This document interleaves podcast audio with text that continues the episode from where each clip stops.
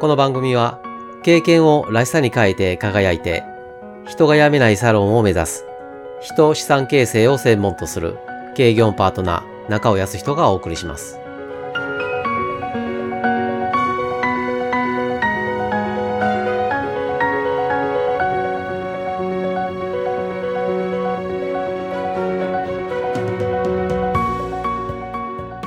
コミュニケーションの究極目的である安心感提供のための方法をお伝えしています今回は聞き返しです聞き返しとは自分が受けた質問を同じように相手へ返す行為です。例えば、休みの日は何しているの？と質問されたら、その答えをした後、ところで〇〇さんはお休みは何されているのですか？と同じ質問をします。人は自分が話したいことを質問する傾向が潜在的にあります。そのため、受ける質問は裏返せば相手がしてほしい質問と言えます。コミュニケーションは相手が話したいことを話してもらうのが大切ですので、聞き返しは話したいことが読めない時などは特に有効です。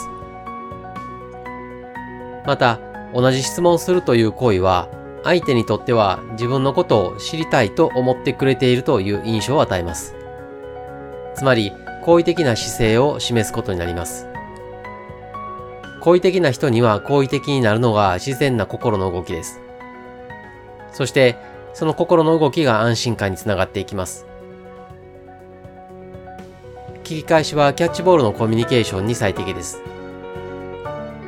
相手の質問をしっかり受け取り、丁寧に答えた上で相手に同じ質問を返す。会話を繰り返すごとに話す内容が広がり、深まり、安定感が現れ、安心感につながります。